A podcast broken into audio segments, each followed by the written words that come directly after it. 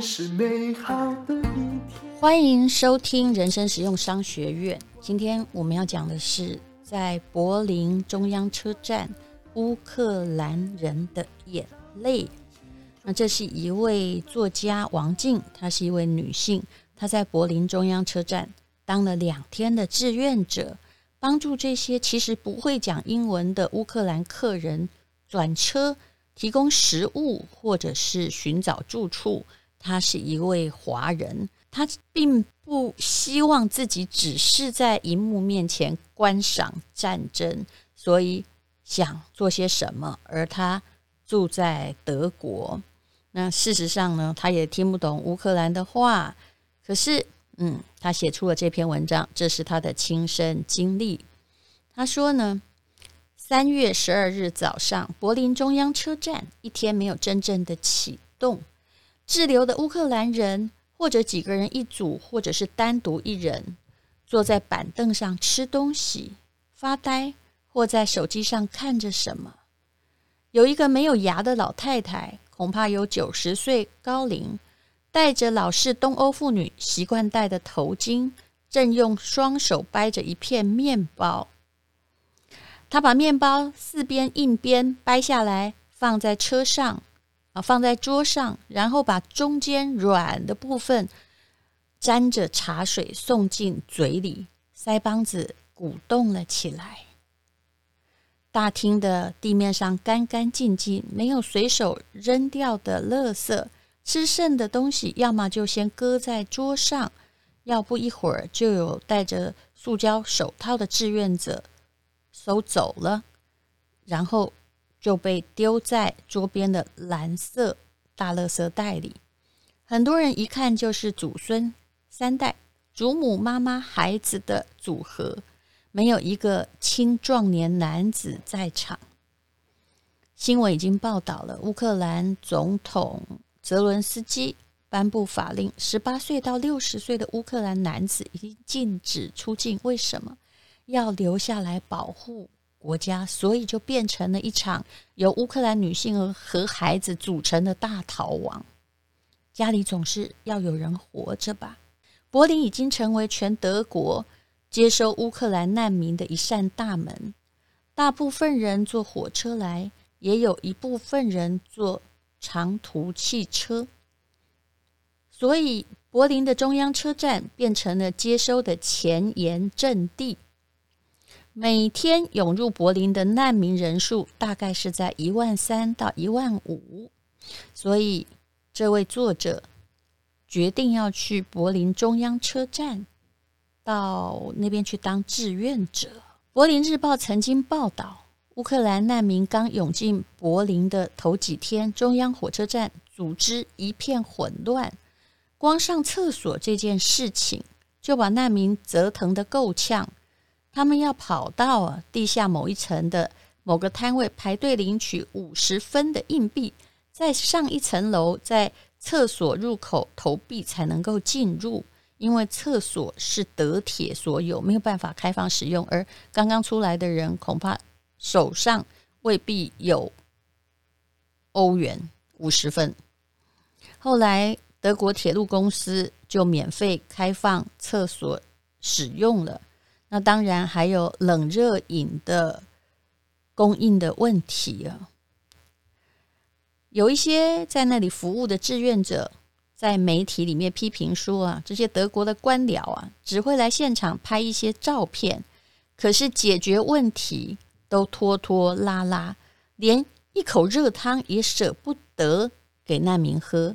那么柏林市政府还算是快速回应。在三月十号的时候，就把热餐还有热饮解决了。接下来他又写了什么呢？他说他看到了很多的景象哦，比如说有一个志愿者把两个乌克兰的母女送走了，他是把他们接到自己家里去，因为。他们逃出来也不知道要去哪里，然后后来呢，找到了慕尼黑的朋友，跟朋友会合。这个志愿者帮他们做饭，帮他们查讯息，也把电话给他们用。那他们其实是你知道自己逃出来，心里还是挂念着，有时候要用电话跟乌克兰的家人联络，那又要找国外能够投奔的亲友。这位志愿者还开始送走两个人之后，拆洗棉被，收拾房间，准备能够帮几个。就帮几个接收下一摊的难民，很多人的家里都变成了难民的接待所，而且从开始有难民进来之后，已经接待好几批了。他们还要上班，自己也也还有孩子。柏林的市民，这些热心的人士，不知道能够坚持多久，但是他们说帮助。不是那么难，提供住处也不那么难。最困难的事情是安慰客人。可是谁又真的能够安慰得了战乱里面逃出来的人呢？而且他们的先生、儿子或者是父亲，可能都还在战争的轰炸之中。我觉得，针对于战争，是没有人有资格讲。风凉话的，不管你站在哪一篇哪一边。好，这个王静写着：当他坐上开往柏林的火车的时候，他用手机刷新闻。德国的新冠疫情其实因为也是 Omicron，一天新增二十六万例哦。熟人圈里很多人做快速检验，发现自己是阳性之后啊，就自觉的居家隔离了，没有出去再做检测，所以呢，这个还没有进官方记录，也就是人数远远高于二十六万人。他说他已经打了三剂的疫苗，那么也有担心是不是去人流密集的柏林中央火车站会被感染。还有病毒专家也在电视上讨论乌克兰难民的涌入是不是给德国的防疫工作带来更大的挑战。的确，乌克兰的疫苗接种不佳，不过呢，多数民众很多人已经被感染过了，有一定的群体的，就是群体免疫的基础了。当他开始。在柏林火车站这里，我也有点熟悉，因为我跑过柏林马拉松。柏林火车站真是一个好大的车站。他说，离麦当劳不远的地方就是难民的接待大厅。从乌克兰来的人们正在大厅里面休息。这些以前在手机荧幕上看到的人出现在我的眼前。他们没有我想象的蓬头垢面。衣服也很整洁，出奇的安静，没有人高声大叫，也没有人哭，连他们带在身边一起逃难的猫狗也都很安静。差不多每排桌子上都摆着一两只猫狗的笼子，孩子们也不闹，连在推车里的幼儿都很安静。他们是一群精疲力竭的人，可能在深夜或凌晨抵达，一时根本没地方去。其实逃难的人有亲友的也不多，先把自己的命、还有家产、还有猫狗脱离危险的地区，就再说。他说，有些带着轮子的买菜车也变成了他们的行李，因为大家都是很仓皇出走的。大部分的难民来自于跟俄国接壤的乌克兰东部地区，他们先要横穿过乌克兰，从东往西逃，因为要离开战火嘛。去波兰的人最多，也有人要去 Slovenia 或者是匈牙利、罗马尼亚。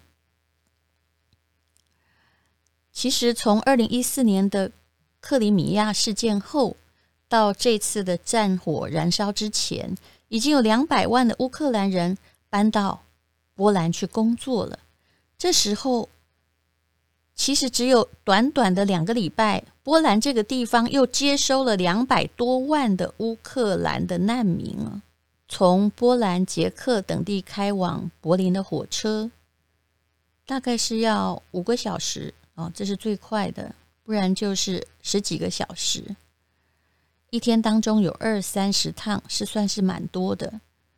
所以，大部分的难民集中在早上十点或晚上十点到达柏林中央车站，还有更晚到达的火车，被有的志愿者叫做“幽灵列车”。他们到底是什么时候逃走的呢？他们有时间决定带什么东西上路，还是不顾一切就上路了？德国媒体。有的想要访问出一些故事，可是难民们几乎都拒绝采访，拒绝被当成动物园里面的动物被动物一样被观看。他们已经历经了难以想象的苦难。其实，有些人自己需要时间去消化的时候，根本不想要告诉你什么。那有一个德国的摄影记者，他在乌克兰工作过。他是这么说的：乌克兰路况很差，轰炸发生之后，公路更加壅塞不堪。他帮助了两位乌克兰同事的女眷来柏林，两个女人都带着一个孩子，四十个小时都坐在汽车里，不敢下车上厕所。为什么？怕一下车，哎，可以走的时候就被抛下了。他们只好垫着毛巾，还有找到。可以找到的纸当成尿布，可能纸尿布也不够了。纷乱中，两个大人不止被拆散，还把孩子弄错了，各抱着对方的小孩上了车。其中一个孩子需要吃奶，奶瓶就在几节车厢的无数只手里，因为挤得满满的，接力棒式的传递着。可见人类在逃难的时候。还是幼无幼以及人之幼啊！还好柏林市政府有一个摊位可以供应热水泡茶、红茶、薄荷茶，还提供了面包、乳酪、苹果、香蕉，都是免费的。还有民众自发的送来巧克力、饼干、蛋糕，还有糖果，还有一个宠物专用的摊位。里面都是宠物的提箱，但是看起来宠物是不太能够要有在外头的，但是有的呢就必须要戴着口罩，尤其是狗。嗯嗯，其实人类逃难已经千辛万苦，为什么还带上宠物呢？我觉得这就是欧洲人的精神，那是他们家里的人呢，跟家里人一样啊。不管发生什么事，不要丢弃他，相爱的生命是。不分离的。这位作者，他就开始帮助很多老太太了。那他是华人，他会德语啊。比如说呢，啊，老太太就只会说啊，基尔，基尔，因为他不知道那在哪，一辈子也没去过，可能在他在那里有亲戚。这是离柏林四小时的港口的城市。那么，志愿的写作的这位王静，他就用德语对服务生说：“他们四个人要去基尔啊，那就会有人帮忙他查车次啊。”那老太太只会说几个英文的单词，可是你要想到，这四个人竟然只有老太太，她。会说一点点的英文，所以他必须要代表沟通啊啊！他就告诉老太太啊，离开车还有二十二分钟，但是呢，从这里没有直达基尔的火车，要在这个地方哈小站转车，但是两个人无法沟通。后来呢，嗯，还是想办法叫人跟他沟通了。其实。欧洲的转车很麻烦的，我有时候一不小心哦，在车上睡着了，就被载到不一样的地方去了。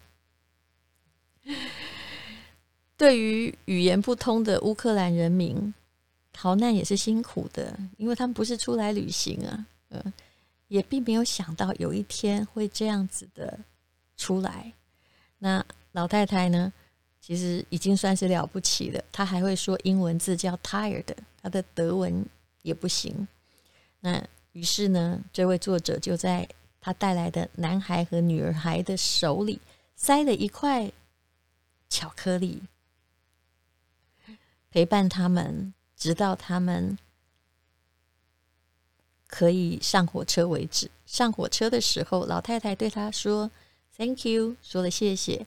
然后呢，他又对他大喊了一个那个转转车的名称。老太太点点头。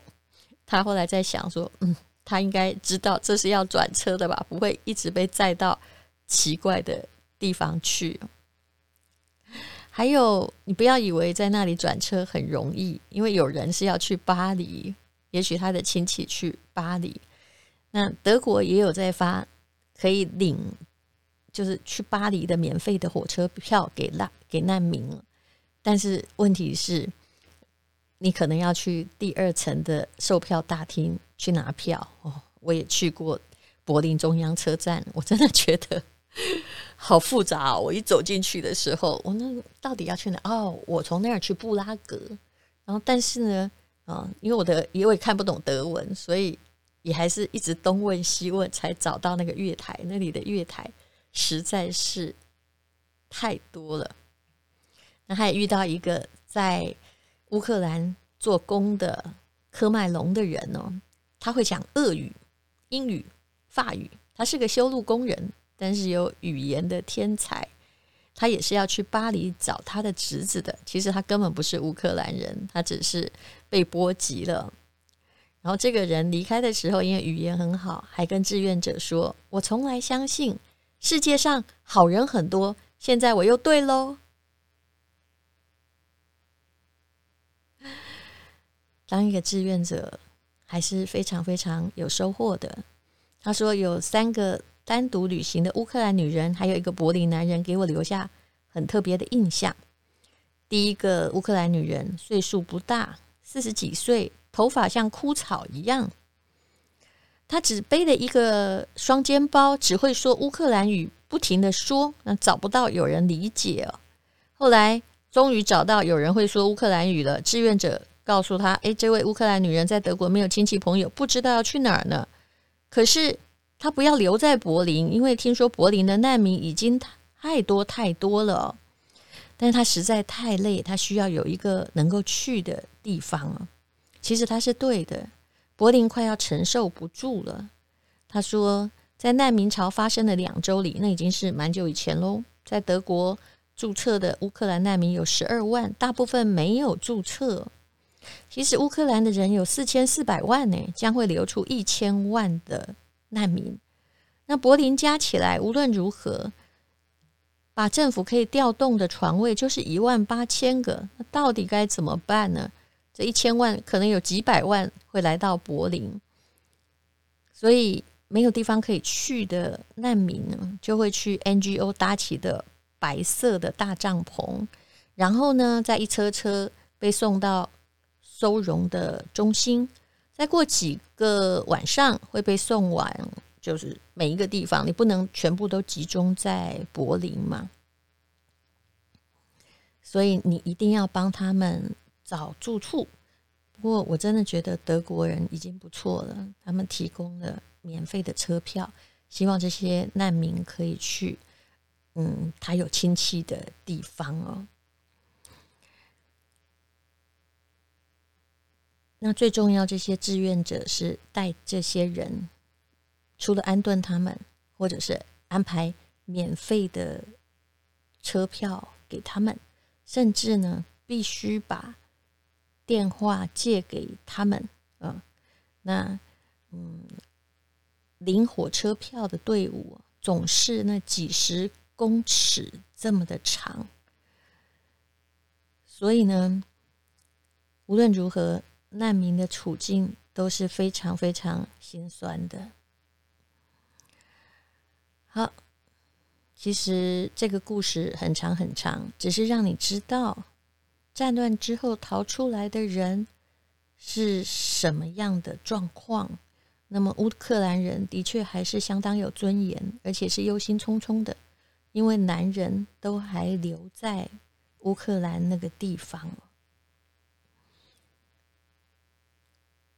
他也会遇到一个会讲英文的，跟志愿者说：“我很爱我的丈夫，我并不想要离开他。”然后硬是把眼睛睁得很大，故意不要让眼泪流出来啊。可是又能怎么样呢？帮忙了两天之后，他当然有自己的工作。这个作者说，他后来呢就坐上夜车回汉堡。他说，有一种人之为人的东西叫做义不容辞，能够帮两天也好；有一种在苦难中保持尊严的东西叫做坚强不屈。在柏林中央火车站，正因为这两种东西的交汇。不管还有多少乌克兰的难民涌来，人流和车车流依然有序前进。事实上，我一直觉得人之所以为人，就是看到任何生物，当然尤其是人，在他遇到一个命运中的灾难的时候，你可以感同身受，能够尽自己的力量去帮他。当然。我们也还是一样，必须祈祷世界和平。如果全世界都陷入战乱中，那也就没有谁帮谁的问题了。谢谢你收听人生实用商学院，在战乱中还是有温暖。